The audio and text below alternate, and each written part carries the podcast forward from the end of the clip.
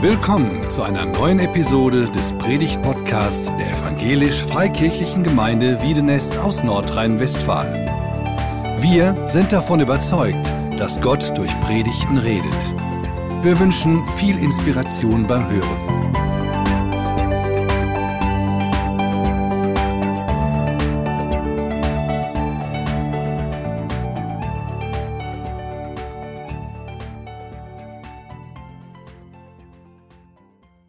Guten Morgen zusammen. Schön, euch nach längerer Zeit nochmal zu sehen. Nicht in den Katakomben hier unten im Raum, ist ein bisschen niedriger, dunkler, aber schön, dass wir zusammen sind. Das Thema, ja, warum nimmt man so ein Thema? Angst und Mut in unsicheren Zeiten. Hat es was mit mir zu tun? Ja, auch. Ich möchte ein Wort Jesu an den Anfang stellen und dann einige Gedanken dazu sagen. Er spricht zu seinen Jüngern ähm, in seiner Abschiedszeit, die sogenannten Abschiedsreden im Johannesevangelium. Das sind ganz intensive und innige persönliche Reden, äh, und Gebete. Und da spricht er in Johannes 6 den bekannten Satz, ich habe euch das alles gesagt, damit ihr in mir Frieden habt. In der Welt habt ihr Angst, aber seid getrost, ich habe die Welt überwunden.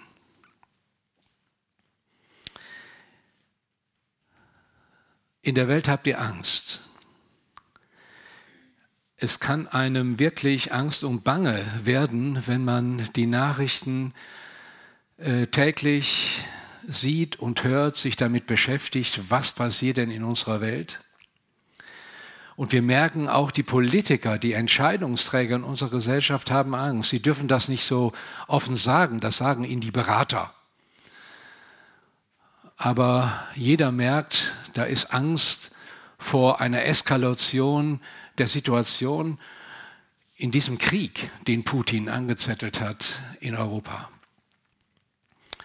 Und wir merken jetzt schon über, nach über vier Monaten, das geht nicht von heute auf morgen zu Ende und schlimme Dinge passieren.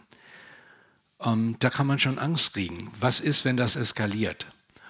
Und wie kann man diesen Mann stoppen, dieses System stoppen?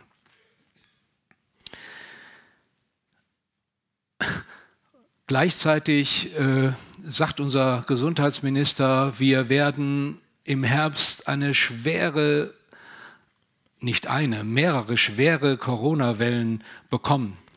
Und es werden Stimmen laut und sagen, der Mann ist fehl am Platz. Man muss ihn auch irgendwie noch doller beraten, dass er nicht immer wieder Ängste schürt. Er ist Wissenschaftler und liest nachts noch internationale Studien und kommt zu diesem Ergebnis. Das ist Fakt. Ja, wir dachten, jetzt ist die Pandemie rum und jetzt sind wir immer noch dran. Wie lange soll das denn noch gehen? Ja, und dann äh, die Energiekrise. Das hängt ja alles zusammen. Ähm, da kommen äh, wichtige Fragen auf.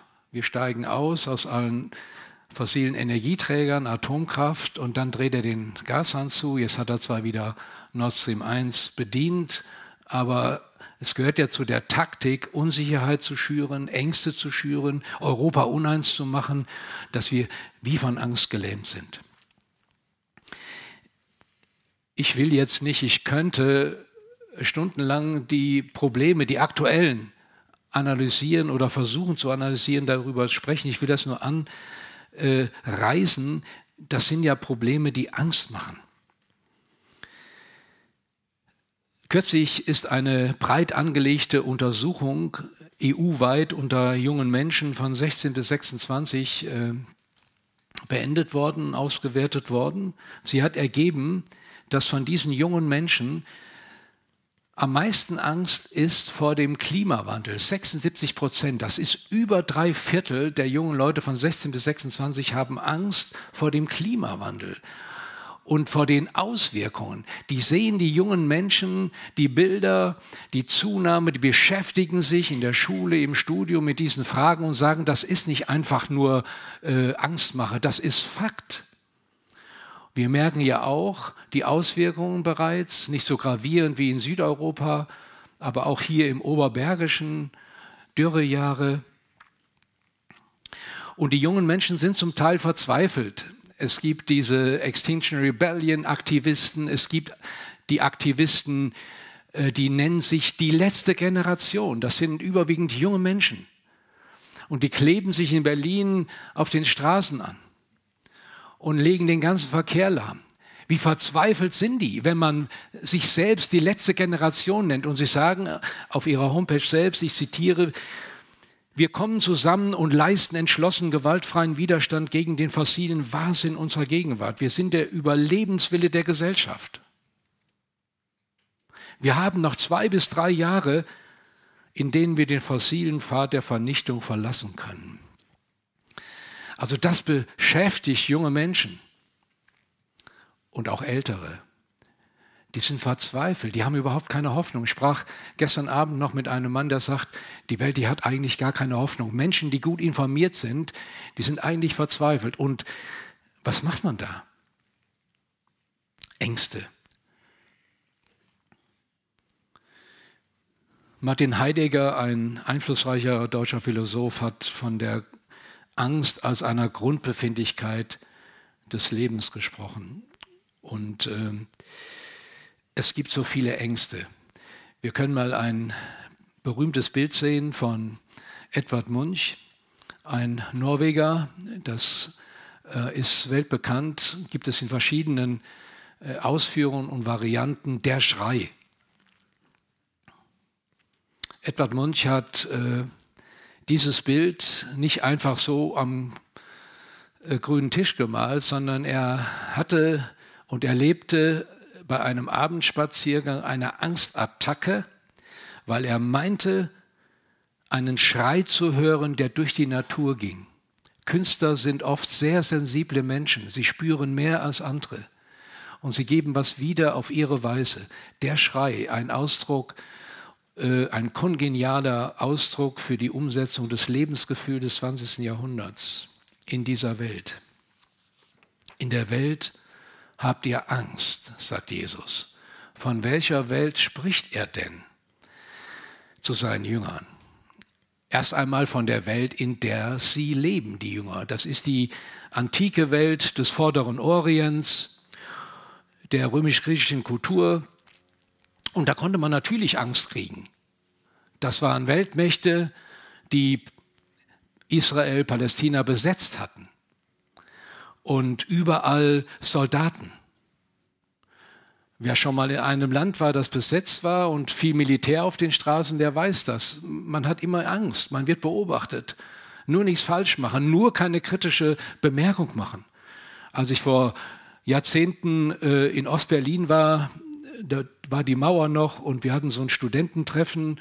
Da sprach ich mit dem äh, Kommilitonen und der sagte, Psst, äh, jetzt ganz vorsichtig, da kommen äh, Stasi-Leute in Zivil. Also immer diese Angst, es könnte was passieren. Es gab Aktivisten im Widerstand, religiöse. Einer von denen gehörte zu den zwölf Jüngern. Das war ein Zelot. Und äh, die wollten der Angst begegnen, indem sie Gewalt anwandten. Also wir sehen, die Welt damals zur Zeit Jesu war im Prinzip nicht so sehr viel anders. Die Menschen hatten auch Angst als unsere Welt. Was ist unsere Welt?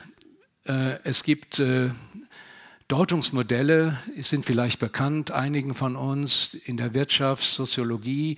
Das ist links die VUCA-Welt. Das ist ein Modell aus den 80er Jahren, Mitte der 80er Jahre. Äh, VUCA ist ein Akronym, eine Abkürzung V für Volatilität. Das heißt, Volatilität beschreibt die Flüchtigkeit, die Unbeständigkeit und die Unberechenbarkeit dieser Welt.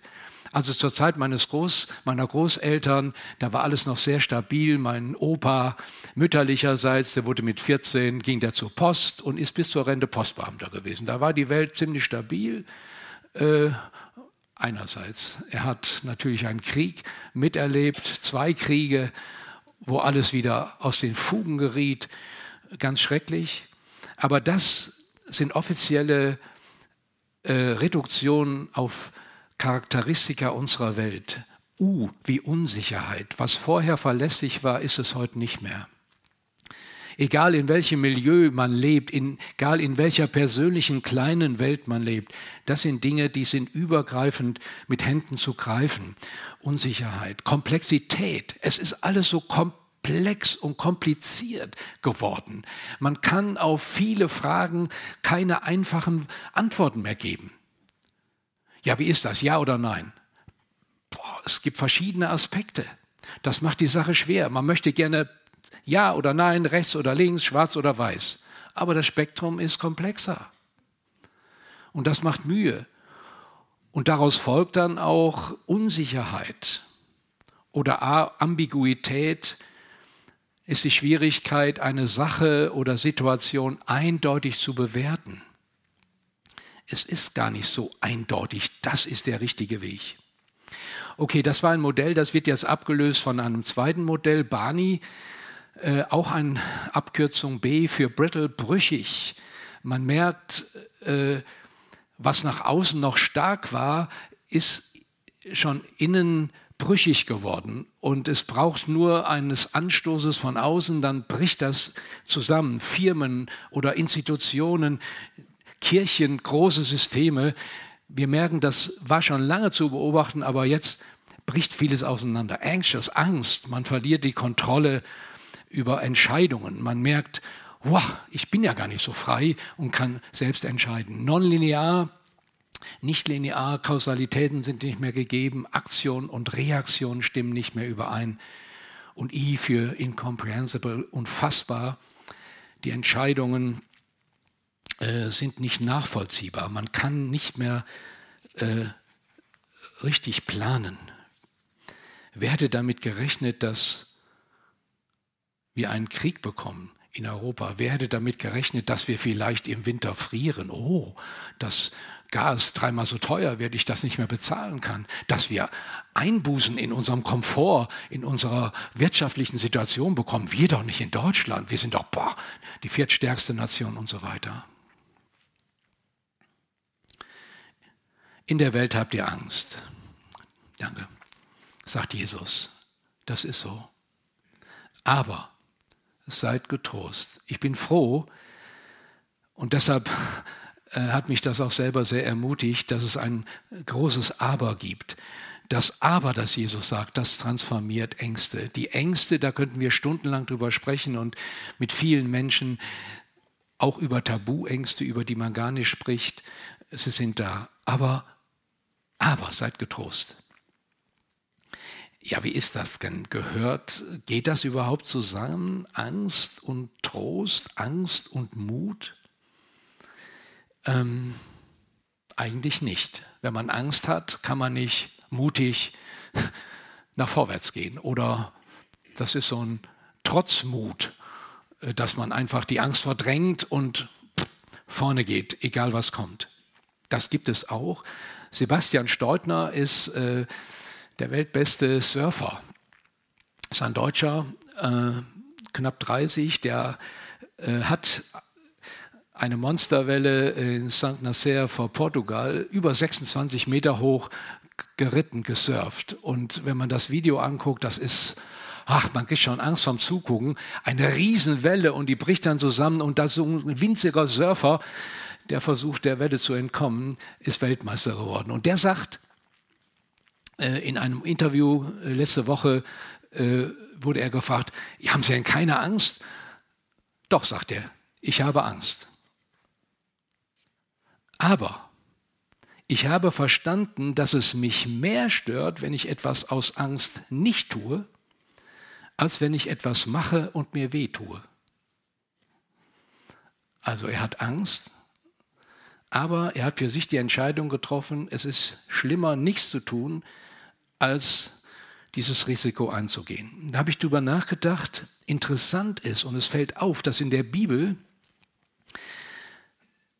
viele Menschen, die Gott vertraut haben und die so Vorbilder sind für uns, Heroes im Alten Testament und im Neuen Testament, dass die durch die Bank Angst hatten. Ich will nur mal ein paar Beispiele nennen. Gideon, ein junger Mann, tolle Geschichte für Jungschar und Jugend, ihr kennt sie alle, der fasziniert mich. Der ist da bei seiner täglichen Arbeit und da erscheint ihm plötzlich ein Engel des Herrn. Bup. Aus dem Nichts steht auf einmal ein gewaltiger Mann, der kriegt natürlich einen Schreck und er begrüßt ihn mit den Worten, der Herr ist mit dir, tapferer Held. Wow. Meint er mich? Ja, ich bin hier alleine, der meint mich. Er fühlt sich gar nicht so tapfer. Die Situation damals war ganz schön entmutigend. Die Feinde machen es wie da in der Ukraine jetzt, die vernichten die Ernten, verhindern, dass das feindlich besetzte Gebiet wieder hochkommt. Angst. Und dann sagt er, Entschuldigung, äh, gib mir ein Zeichen. Und Gott geht darauf ein und spricht ihm zu, fürchte dich nicht, du wirst nicht sterben. Also, der, die Aufforderung, fürchte dich nicht, ist eines der Grundthemen in der Bibel. Es gibt Leute, die haben nachgezählt, ich habe nicht nachgezählt, angeblich 365 Mal gibt es das in der Bibel, fürchte dich nicht oder hab keine Angst. Für jeden Tag ein, fürchte dich nicht. Aber später hat der Mann wieder Angst, der gibt sich nicht so schnell zufrieden. Und äh, er sagt also, Entschuldigung, äh, das ist mir alles zu spooky und das ist zu groß, das kann ich überhaupt nicht. Ich lege ein Wollflies aus und wenn das am nächsten Morgen nass ist von Tau, aber alles andere ist trocken, dann glaube ich, dass das kein Zufall war.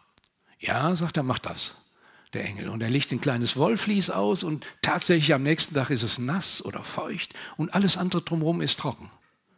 Wow. Das kann kein Zufall sein, aber er will auf Nummer sicher gehen und sagt, Entschuldigung, wir machen es nächstes Mal äh, nochmal genau umgekehrt. Das Wollvlies ist trocken und alles andere ist nass. Und am nächsten Morgen, wow, wieder. Ja, da muss da doch was dran sein. Und dann wieder später, als Gott ihn benutzt oder gebraucht, um die feindliche Macht zu schlagen, dann hat er natürlich Angst. Dann sammelt er ein Heer, über 30.000 Männer und denkt, boah, vielleicht haben wir eine Chance. Und Gott sagt, schick alle nach Hause, die Angst haben. Und dann gehen mal 20.000 schon mal sofort nach Hause. Und dann sagt Gott ihm, ey, das ist noch zu groß. What? Noch zu stark. Ha. Und dann wird nochmal gesiebt und dann bleiben letztlich 300 übrig. Und mit den 300 kannst du gehen. Aber wenn du Angst hast, dann nimm noch einen mit und geh mal in dieser Nacht zu den Feinden. Und was du da hörst, das ermutigt dich. Und dann wird beschrieben, dass Gideon nicht alleine geht, sondern einen Freund mitnimmt. Also er hatte Angst, natürlich. Wir haben auch Angst und die ist nicht einmal besiegt, fertig, Punkt nie mehr Angst. Komm zu Jesus und du hast keine Angst mehr. Das stimmt nicht. Auch Gläubige haben Angst, natürlich. Und es ist schlimm, die Ängste zu verdrängen oder auszuweichen oder, sondern sich ihnen zu stellen. In der Welt habt ihr Angst. Ich könnte von David äh, sprechen. Wir könnten jetzt stundenlang äh, diese Beispiele nehmen von Menschen, die Gott gebraucht, äh, ganz gewaltig gebraucht, welche Ängste die haben und wie sie die Ängste besiegt haben. David äh, in 2 Samuel 24 hat sich hinreißen lassen, eine, eine Volkszählung zu machen. Und am, dann kommt kurze Zeit später der Prophet Gad und sagt, also David, ich habe keine gute Nachricht für dich. Das gefällt Gott nicht, was du da gemacht hast. Du hast drei Möglichkeiten. Gott gibt dir entweder eine Hungersnot für drei Jahre boah, oder drei Monate Flucht. Oh. Und die dritte, drei Tage Pest. Ja, und dann antwortet er, mir ist sehr Angst. Aber. Und das finde ich so toll. Ja, es gibt Situationen, die sind auswegslos und er hat Angst. Und dieses Aber, das Aber transformiert die Ängste. Dieses Aber, lass uns in die Hand des lebendigen Gottes fallen, denn seine Barmherzigkeit ist groß. Wir könnten jetzt ins Neue Testament gehen.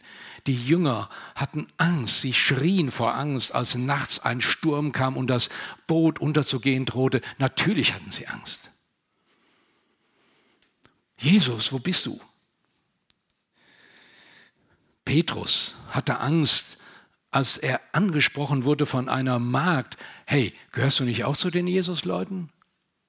Uh, im feindlichen Umfeld, überall Soldaten. Nee, nee, den kenne ich nicht. Natürlich hatte er Angst. Als Jesus gestorben war, da haben sie sich verbarrikadiert. Da sind sie geflohen. Sie flohen alle. Keiner von den tollen Männern wie bei Jesus. Aus Angst. Aber seid getrost, sagt Jesus, ich habe die Welt überwunden. Ich habe die Welt überwunden. Äh, spätestens hier steigen Menschen, die Jesus nicht kennen oder die nicht gläubig sind, aus.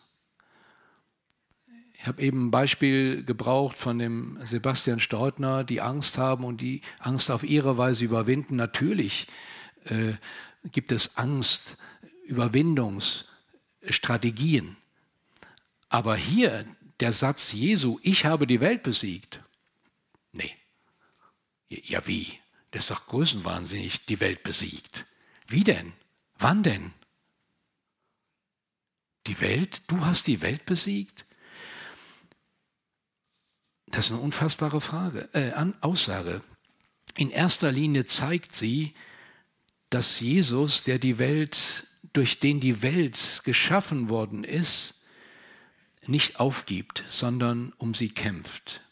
Das heißt in Kolosser 1, durch ihn wurde alles erschaffen, was im Himmel und was auf Erden ist. Das Sichtbare, das Unsichtbare, Könige, Herrscher, Mächte und Gewalten. Das ganze Universum wurde durch ihn geschaffen und hat in ihm sein Ziel. Das heißt, in Jesus wurde Himmel und Erde, das Universum geschaffen und in ihm ist das Ziel des Universums. Man hat jetzt sensationelle Aufnahmen gemacht von unserem Universum. Unfassbare Dimensionen sind das. Und die Bibel sagt, das Neue Testament, das hat alles ein Ziel in Jesus. Ich weiß nicht, wie über die, ihr über die Welt denkt. Ja, die Welt ist böse, die Welt ist im Untergang geweiht, die Welt ist schrecklich. Das ist nur ein Aspekt. Jesus gibt die Welt nicht auf. Gott gibt die Welt nicht auf. Er liebt diese Welt. Und er kämpft um sie. Und er sagt, ich habe sie überwunden. Das sagt er vor seinem Leiden, kurz vor seinem Leiden und Sterben. Jesus hat die Welt besiegt.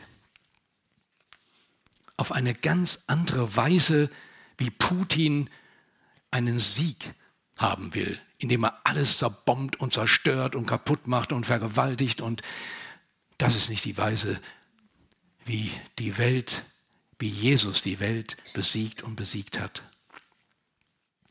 Im Neuen Testament wird uns gezeigt, dass es einen Unterschied gibt zwischen dem ersten Kommen Jesu auf diese Welt und dem zweiten Kommen Jesu also wer glaubt, dass Jesus gekommen ist auf die Welt, der glaubt auch seinen Worten, dass er wiederkommen wird. Aber diese beiden Ankünfte Jesu sind gehören zusammen, aber sind ganz unterschiedlich. Also seinem ersten Kommen, da heißt es in Johannes 3, Gott hat seinen Sohn nicht in die Welt gesandt, um die Welt zu richten, sondern dass er die Welt rettet. Also Jesus will die Welt retten und er hat sie gerettet. In der berühmten Rede in der Synagoge von Nazareth, Lukas 4, da wird äh, ihm die Schriftrolle gereicht und er zitiert aus Jesaja 21, 61 die ersten beiden Verse.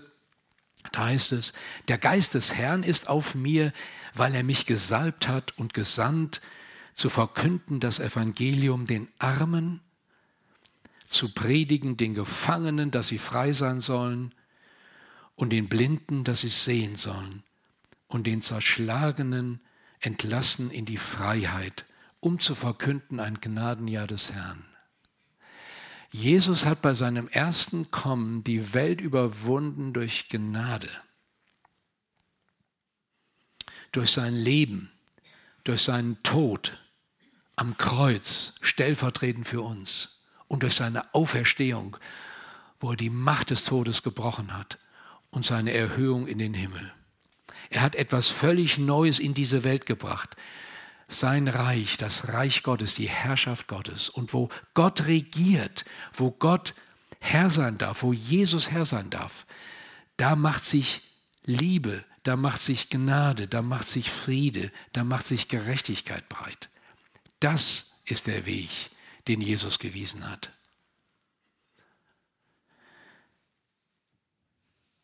Und kurz bevor er erhöht erhöht wurde in den Himmel, sagte er, mir ist gegeben alle Gewalt im Himmel und auf Erden. Ich werde wiederkommen in Macht und Herrlichkeit. Dann, wenn Jesus kommt, wird er die Welt richten in Gerechtigkeit. Dann müssen die Großen, die sogenannten Großen in dieser Welt, Rechenschaft geben ihm. Und dann wird er ein sichtbar ein Reich des Friedens aufrichten. Ja, dann ist ja alles gut. Nicht ganz, noch einen letzten Punkt. Ähm, wenn man das wörtlich liest äh, vom Grundtext in Johannes 16, äh, dann sagt Jesus eigentlich, in der Welt habt ihr Bedrängnis, aber seid mutig, ich habe die Welt besiegt. Zwei Aspekte in der, in der Welt habt ihr Bedrängnis. Heute meinen viele, und ich kenne das ja auch, man will nicht Bedrängnis, man will nicht bedrängt werden von innen, von außen, von Sachen, auf die man keinen Einfluss hat. Man möchte lieber schönes Wetter und an die Acker. Ist auch alles ganz legitim und schön und gut. Aber es ist so realistisch. In der Welt habt ihr Bedrängnis. Das, es gibt kein Leben ohne Bedrängnis, ohne Anfechtung. Und das wird oft verdrängt. Und man äh, ist so fixiert auf das Glücklichsein. Ich will glücklich sein und erfolgreich sein. Du kannst das Glück nicht direkt packen. Das Glück ist immer etwas Zweites. Das stellt sich ein, wenn du Frieden hast und wenn du den Eindruck hast, ich lebe voll in Übereinstimmung mit meiner Berufung und mit dem Willen Gottes. Christen malen weder schwarz noch weiß. Ähm, sie wissen, dass sie in dieser Welt äh, bedrängt werden. Als Paulus ähm, seine Gemeinden nochmal besucht, die er gegründet hat oder die Gott durch ihn gegründet hat, ein Aufbruch, da heißt es dann in Apostelgeschichte 14, 22, in allen Städten stärkten sie die Jünger in ihrem Vertrauen auf Jesus und ermutigten sie dazu, unbeirrt am Glauben festzuhalten und sagten, wir müssen durch viel Bedrängnisse in das Reich Gottes eingehen. Wir müssen durch viel Bedrängnisse in das Reich Gottes eingehen. Es gibt keine Rolltreppe in den Himmel, es gibt keinen Freifahrtschein, einfach so, wir segeln so oder in einem Feuerwagen wie Elia in den Himmel direkt. Nein, wir müssen durch Bedrängnisse hindurch. Und das Altwerden ist auch nichts für Feiglinge und dann noch der letzte Gang. Brr, in der Welt habt ihr Bedrängnisse, aber seid getrost. Wörtlich steht hier, seid mutig. Und ihr kennt alle den, den Satz, das ist auch so ein häufiger Satz, der, äh, den Gott äh, seinen Menschen sagt. Zum Beispiel der Bekan einer der bekanntesten ist Josua 1, Vers 9. Ein junger Mann kriegt diesen Satz gesagt, habe ich dir nicht geboten? Sei mutig und sei stark, erschreck nicht und fürchte dich nicht denn mit dir ist der Herr, dein Gott, wo immer du gehst. Ey, was ist das eine Zusage? Ich habe dir geboten, mutig zu sein und nicht zu erschrecken. Hab keine Angst. Ich bin mit dir. Das sagt Jesus, ich bin bei dir, mit dir, in dir, alle Tage bis an der Weltende. Das ist mehr als Trost wie Luther übersetzt, seid, seid getrost, ja, getröstet. Das ist die Grundlage, der Trost, getröstet zu sein, dass Gott mich angenommen hat, dass Gott mich gerechtfertigt hat, dass keiner mich aus der Hand Gottes reißen kann. Aber seid mutig, ist noch ein Schritt weiter. Jetzt geht aus eurer Komfortzone raus und wagt Schritte im Glauben, im Vertrauen. Ja, aber, ach, wir leben doch alles ungläubig, alles schlecht. Nein, Gott liebt die Welt und deshalb geht raus und das ist nicht so einfach, den ersten Schritt zu tun. Das mutet Jesus Petrus zu, als er da Angst hatte äh, in dieser Nacht im Boot. Er sagt, komm raus, komm mir entgegen.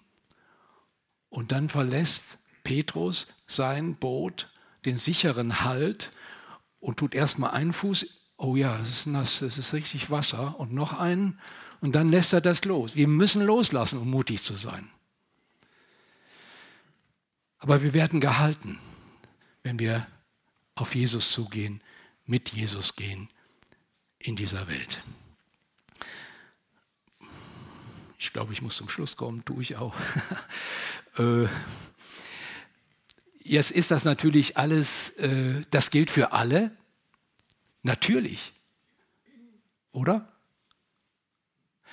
Aber jeder Einzelne empfindet das natürlich anders. Jeder Einzelne hat eine individuelle Angst und jeder Einzelne hat eine individuelle Komfortzone, die er verlassen kann und muss und mutig sein darf.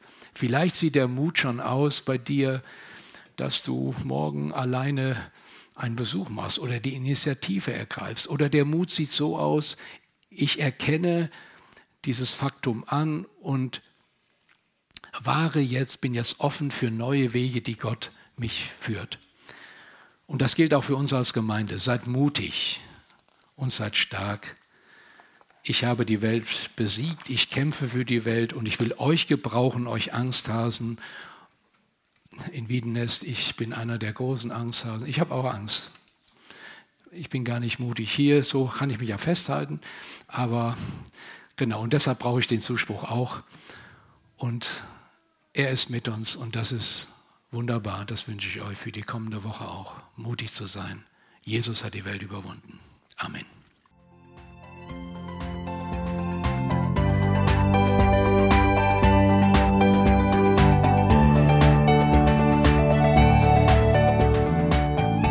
Sie hörten einen Predigt-Podcast der EFG Wiedenest. Weitere Predigten, Informationen zu Jesus Christus und zu unserer Gemeinde gibt es unter www.efg-wiedenest.de